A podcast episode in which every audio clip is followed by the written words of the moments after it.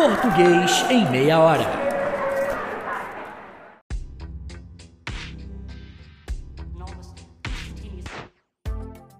Oi, eu sou o professor Manga e você está ouvindo o Português em Meia Hora. Eu fiquei um tempo olhando para minha estante de livros. Entre os tantos volumes que me ajudaram a entender muito do que eu conto para você aqui nesse podcast, eu saquei um que eu não lia fazia anos. Aqui eu falo com medo de cair num clichê, mas eu tenho certeza de que você vai me perdoar. Então, sabe aquele título que chacoalha a gente? E olha que esse começa literalmente pelo título mesmo. A Revolução Tecnológica da Gramatização, do Sylvain Orru. Tem duas ideias aí que a gente precisa destrinchar. A Revolução Tecnológica da Gramatização. Bom, gramatização e revolução tecnológica. Se eu conseguir explicar por que a gramatização foi uma revolução tecnológica, pronto, já valeu o seu clique no episódio. E eu vou te contar muito mais, espera só. Pois bem, quando a gente fala de tecnologia, parece meio óbvio do que a gente está falando, né? Afinal, a gente vive num mundo tecnológico. Todo mundo fala de tecnologia o tempo todo. Enfim, se você olhar ao seu redor, o celular, o tablet ou o computador que te permite ouvir esse podcast são tecnologia. Agora, tem um pulo do gato aqui. A gente, no senso comum, se habituou a associar tecnologia ao que emite luz, tem tecla, tem tela. Quando a gente fala que alguém trabalha com tecnologia, a gente imagina esse alguém rodeado de equipamentos desse tipo, não é? Equipamentos que emitem luz, que têm teclas. Legal. Mas quando eu olho para o relógio pendurado na parede da cozinha, por exemplo, eu vejo que ele não emite luz, nem tem tecla, mas ele exemplifica a tecnologia. Afinal, ele é um instrumento usado para medir o tempo e existiram vários antecessores dele. Aliás, a nossa palavra relógio, não sei se você sabe, tem uma história bem interessante. Ela vem do latim horologium, ou seja, é literalmente o logium, o logos, o saber, o conhecimento sobre as horas. O horologium era o nome que se dava para o quadrante solar.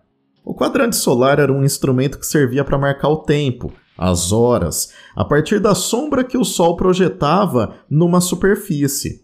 Claro que na antiguidade, como a precisão dessa marcação de tempo não era tão grande assim, a própria palavra latina hora tinha um sentido bem amplo. Não queria dizer só 60 minutos certinho, contado. Hora podia significar parte do dia, tempo, período do ano. O conceito antigo de Hora é mais ou menos quando hoje a gente diz tá na hora de eu lavar o carro. Ou seja, no sentido bem elástico do tempo, né? Tá no momento, tá no tempo de eu praticar essa atividade.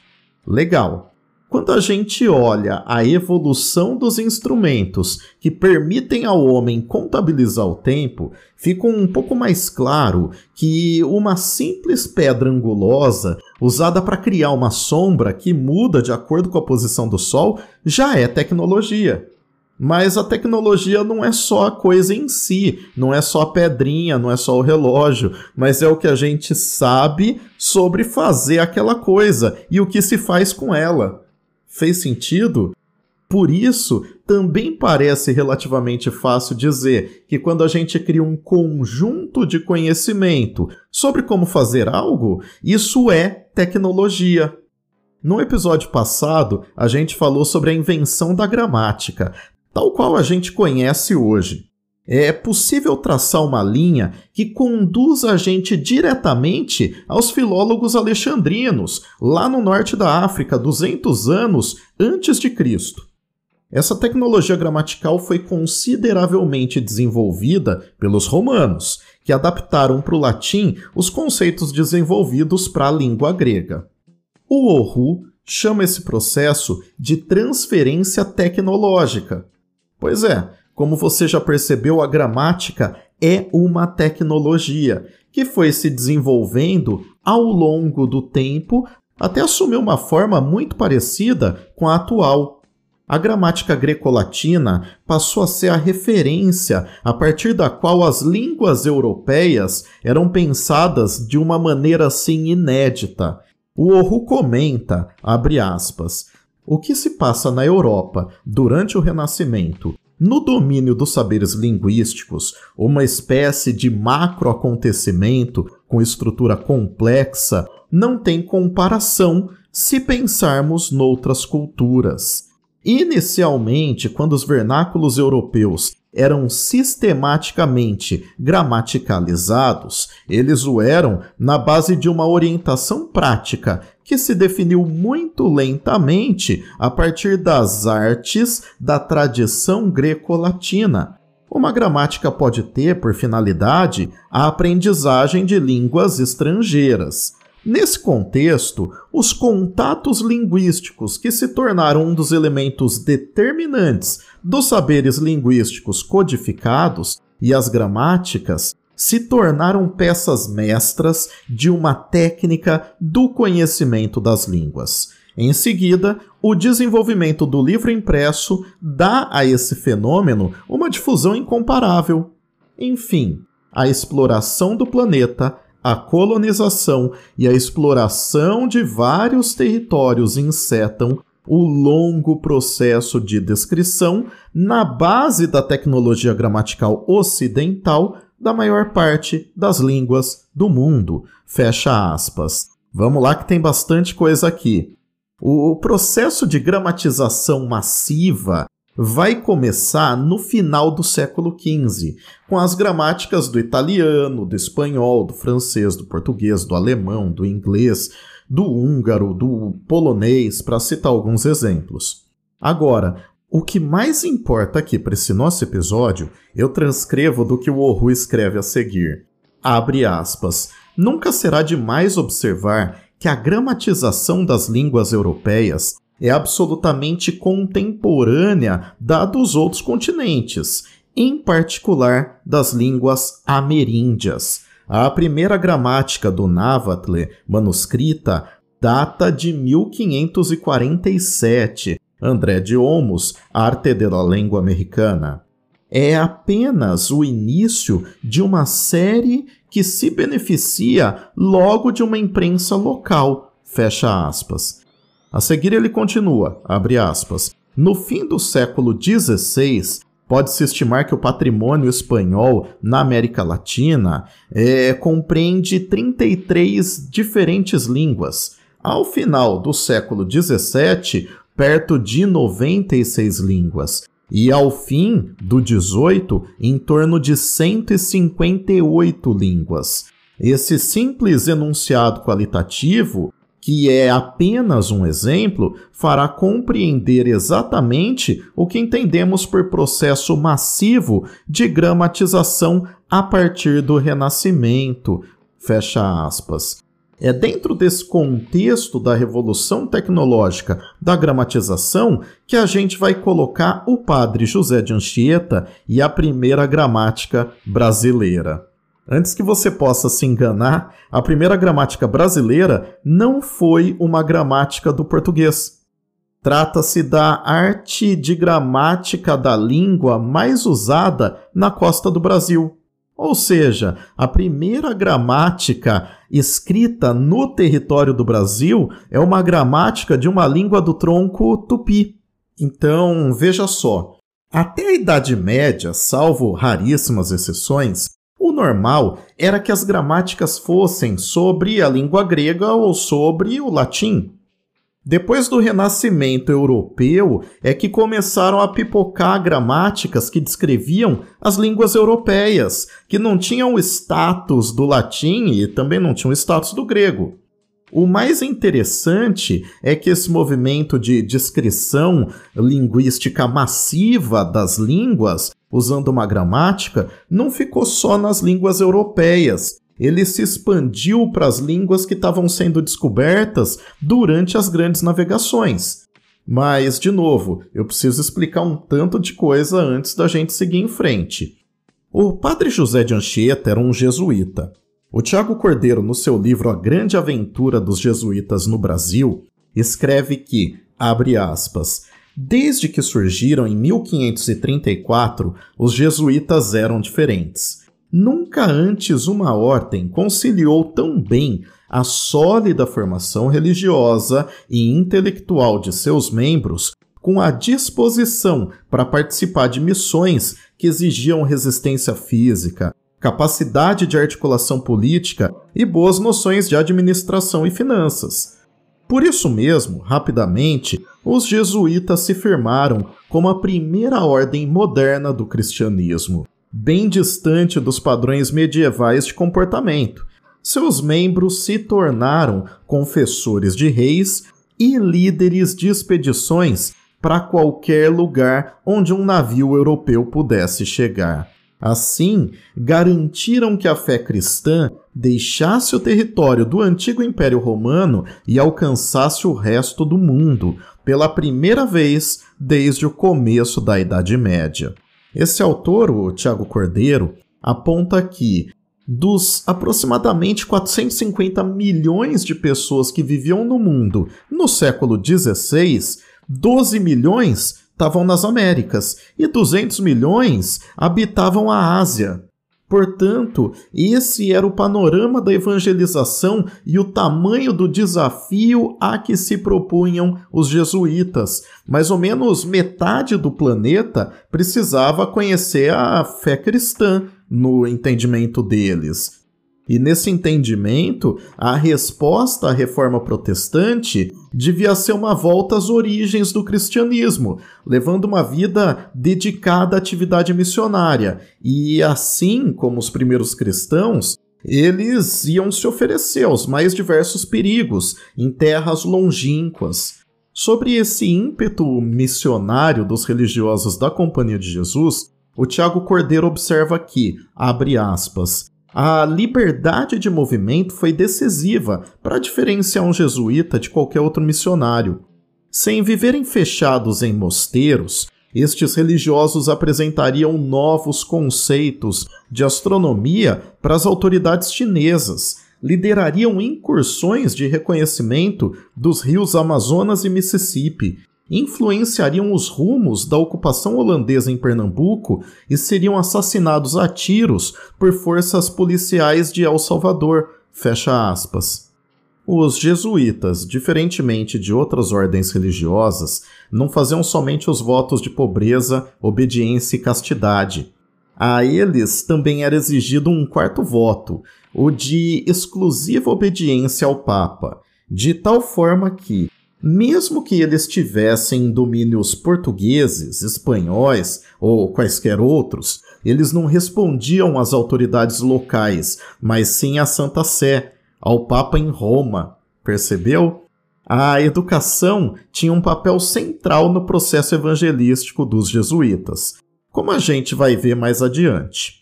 Por isso, os colégios fundados por eles vão ser uma espécie assim de postos avançados de propagação da sua fé. A instalação de missões e reduções espalhadas pelos confins da América do Sul também vai ser a marca registrada desse projeto religioso. Essas unidades, muitas vezes inteiramente autônomas do ponto de vista político e econômico, vão reunir dezenas de milhares de indígenas, e isso não vai ser visto com bons olhos pelas autoridades europeias. Os jesuítas vão atrair muitas inimizades, tanto na colônia quanto na metrópole, até eles serem expulsos do Brasil no século XVIII. Mas isso é papo até para um outro episódio. Por enquanto, a gente volta para o século XVI. O Tupi desempenhou um papel central na prática missionária dos jesuítas. Logo na introdução do excelente dicionário Tupi Antigo do professor Eduardo de Almeida Navarro, a gente lê que, abre aspas, o Tupi foi objeto de estudos formais no período colonial brasileiro, mormente nos colégios dos jesuítas. Com efeito, em 1556, iniciava-se o curso de língua tupi no Colégio da Bahia. O visitador Inácio de Azevedo determinou a obrigatoriedade do seu estudo para os membros da província brasileira da Companhia de Jesus, pelo menos no que concerne a doutrina e as orações. O conhecimento do tupi foi, desde logo, considerado condição sine qua non para a admissão de um candidato à Companhia de Jesus. Fecha aspas. O professor Navarro ainda observa que saber latim era até dispensável se o postulante à Companhia de Jesus fosse conhecedor da língua tupi. O Brasil, quando os portugueses aportaram por aqui, era um lugar de uma exuberância linguística impressionante. É consabido que no século XVI, no território brasileiro, eram faladas mais de mil línguas indígenas. Só para ter ideia, hoje elas foram reduzidas a perto de 200, ou seja, um quinto da diversidade de então. Agora, eu não sei você, mas eu sempre, desde menino na escola, fiquei com a pulga atrás da orelha por causa de uma coisa.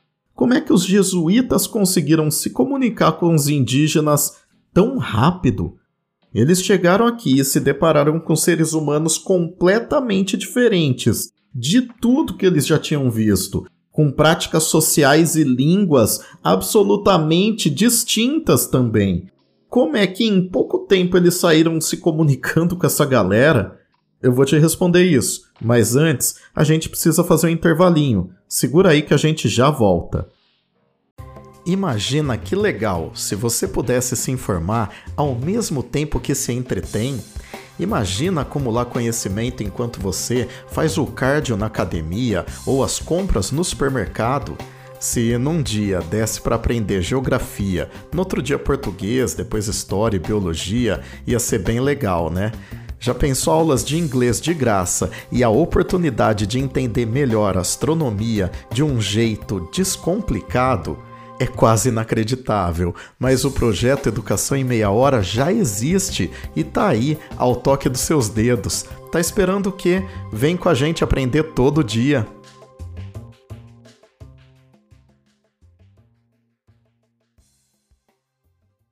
Se tinha tanta língua por aqui, como é que os jesuítas conseguiram estabelecer contato, negociar, educar, catequizar e tudo mais?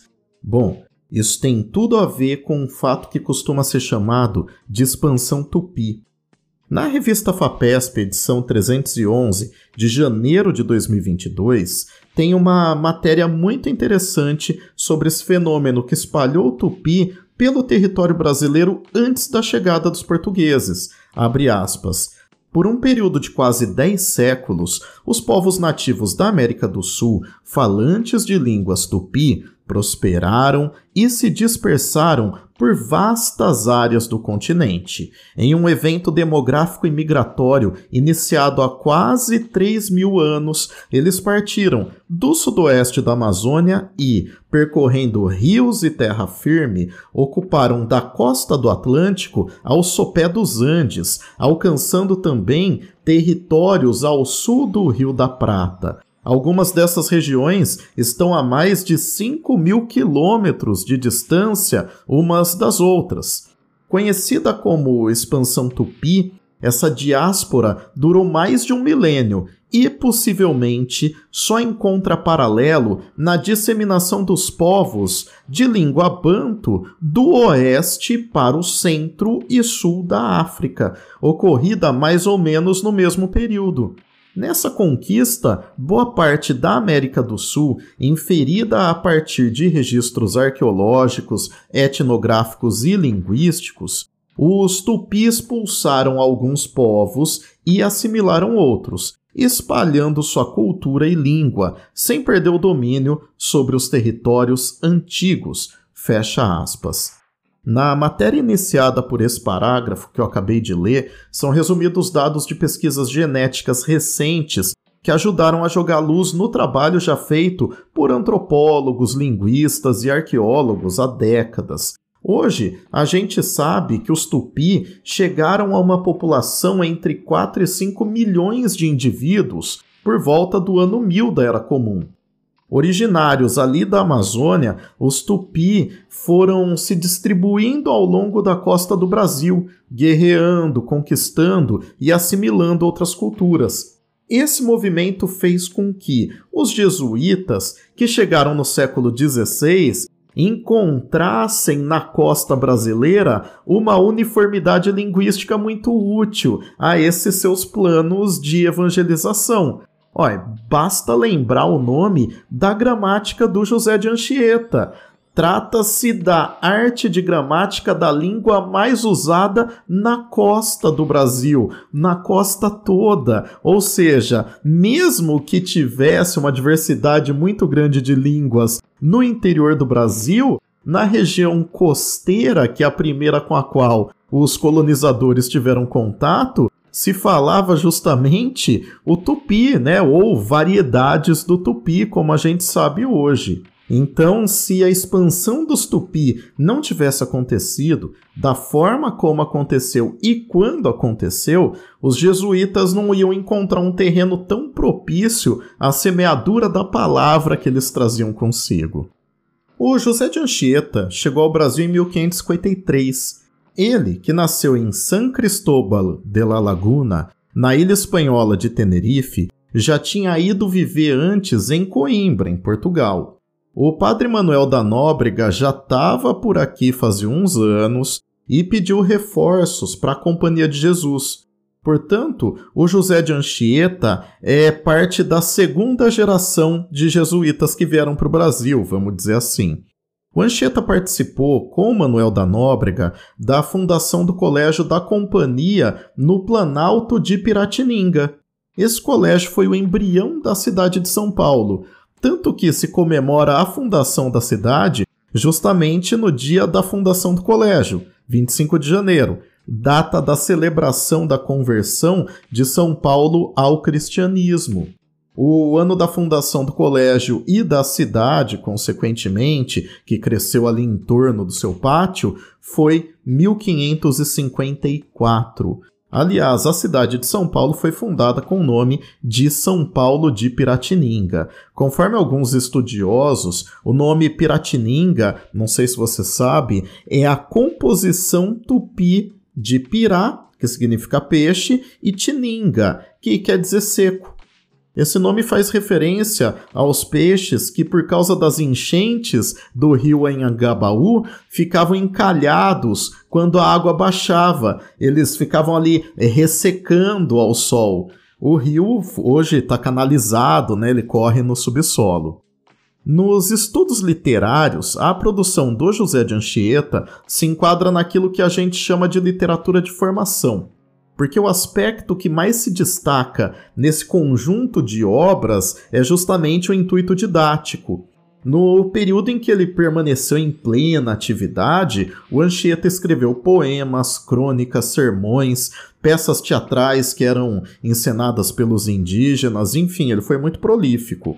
A imagem quase mítica dele, né, do José de Anchieta, é essa que a gente vê num quadro pintado pelo Cândido Portinari, no século XX.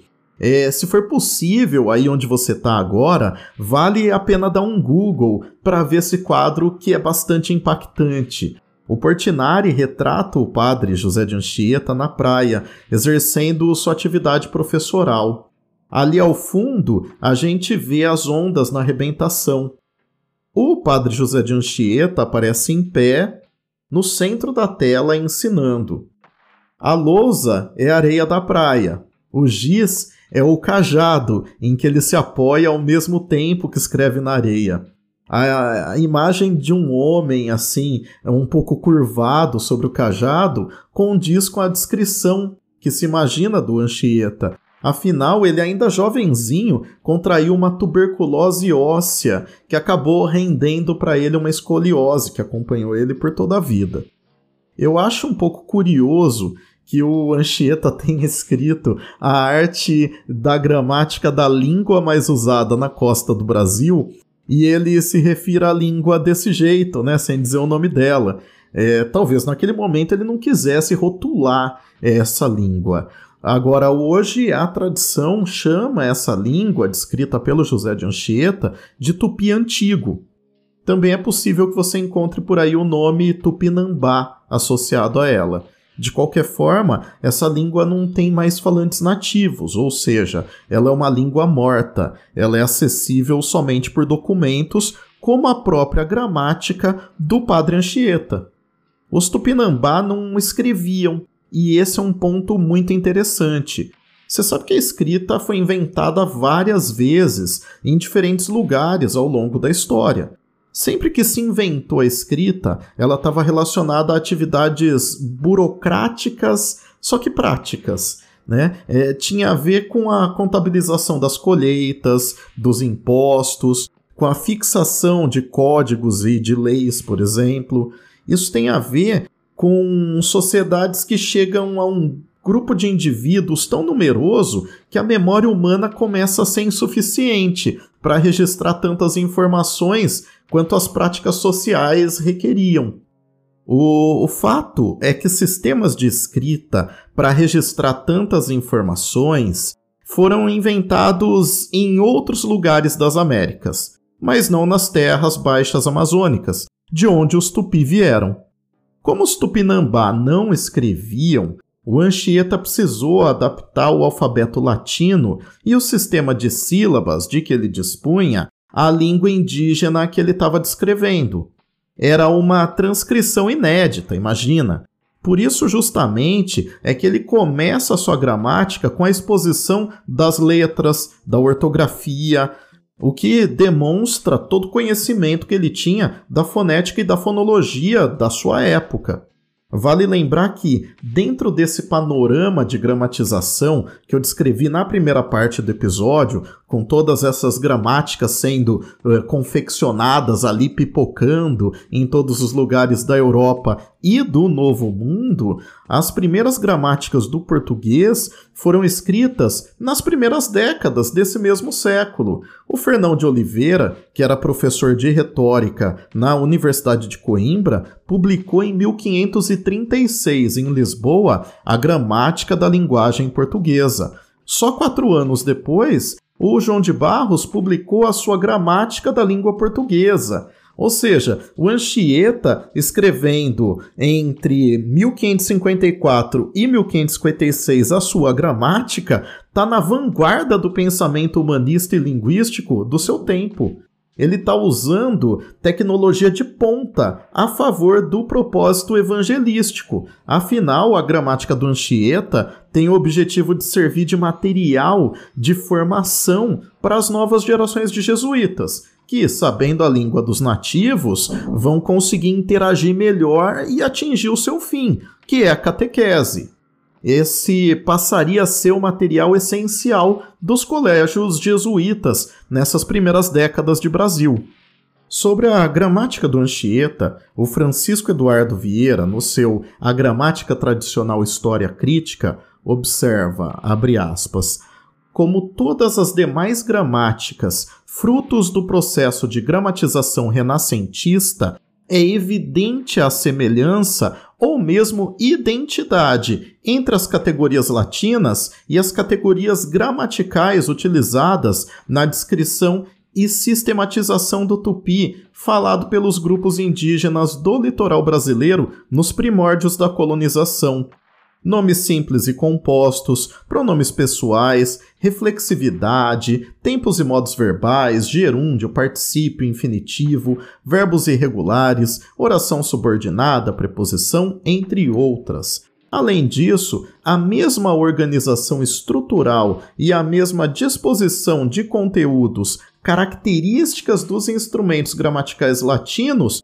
foram empregadas nessa gramatização do tupi, Fecha aspas. O Francisco Eduardo Vieira ainda observa que o Anchieta, no entanto, não tenta forçar barra, procurando no tupi categorias que não existem nele. O que o jesuíta faz é justamente dizer o que não tem em comparação ao latim, em vez de dizer que o tupi tem o que o latim não tem, entendeu? Abre aspas.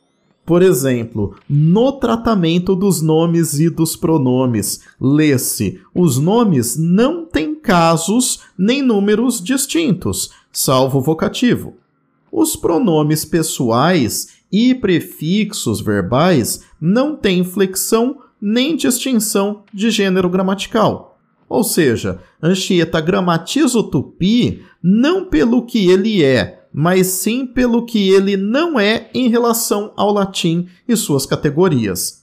A despeito de suas incontornáveis particularidades estruturais, a nova língua é descrita, portanto, a partir do arcabouço terminológico e categorial criado para dar conta da realidade linguística greco-latina. Fecha aspas. Eu acho que vale aqui fazer a ressalva de que eu não estou fazendo nenhuma apologia da culturação sofrida pelos indígenas é evidente que eles foram colocados para participar do mundo europeu cristão é, que passou a se estender até as Américas numa posição de extrema desvantagem. É como se eles fossem colocados para jogar uma partida de qualquer esporte sem saber as regras, sem ter material esportivo, sem saber no fim das contas qual o objetivo do jogo. E esse jogo está valendo a própria vida e a liberdade deles. Esses indivíduos foram dizimados a centenas de milhares, né? Eh, vítimas de um sistema de valores imposto pelos colonizadores mesmo por aqueles que argumentavam no sentido da sua salvação física e espiritual. A arte gramática da língua mais usada na costa do Brasil, embora tenha sido escrita entre 1554 e 1556 na capitania de Piratininga, ou seja, no atual São Paulo, foi apenas impressa e publicada em 1595 em Coimbra, dois anos antes só da morte do Anchieta. O José de Anchieta faleceu no interior da região que hoje corresponde ao estado do Espírito Santo, aos 63 anos de idade.